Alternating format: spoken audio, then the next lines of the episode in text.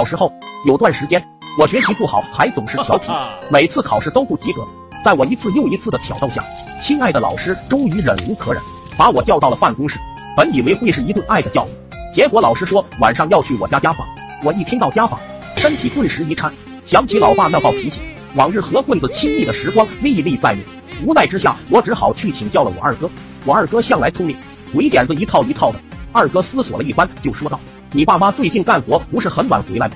老师去你家以后，你就说你爸去世了，你妈又忙着干活，就你一个人在家给他打发走就行了。我一听眼睛一亮，不得不说此方法甚妙，一劳永逸。想必以后老师再也不会提家访的事情了。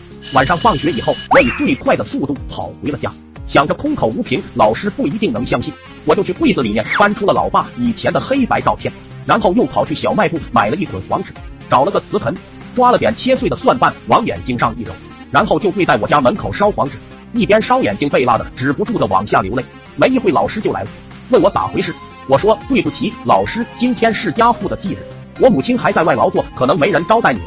老师一听，顿时觉得我非常可怜，就蹲下来和我一起烧纸，还说以后老师就是你的家长，有困难你就跟老师说。说的我都感动了，好像我老爸真去世了一样。但是此时此刻，我哪有时间感动？心里一直想着，卧槽，咋还不走？咋还不走？你倒是走啊！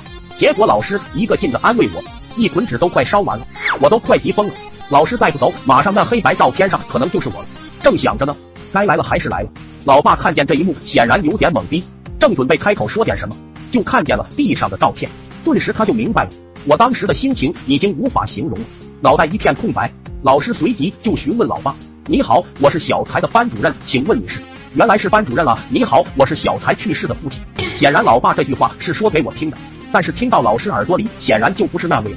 老师就转头看向我，我脸上一副惊吓震惊的表情。老师的脸慢慢黑了，又看向了我老爸。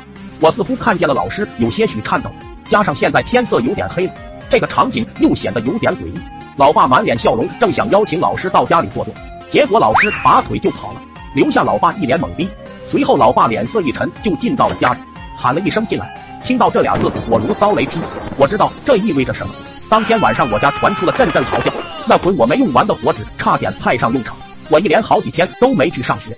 再次回到学校以后，听说班主任也好久没来了，说是被吓着了，在家养病。我一听就知道怎么回事了。我要不要回家喊上我老爸给班主任赔礼道歉呢？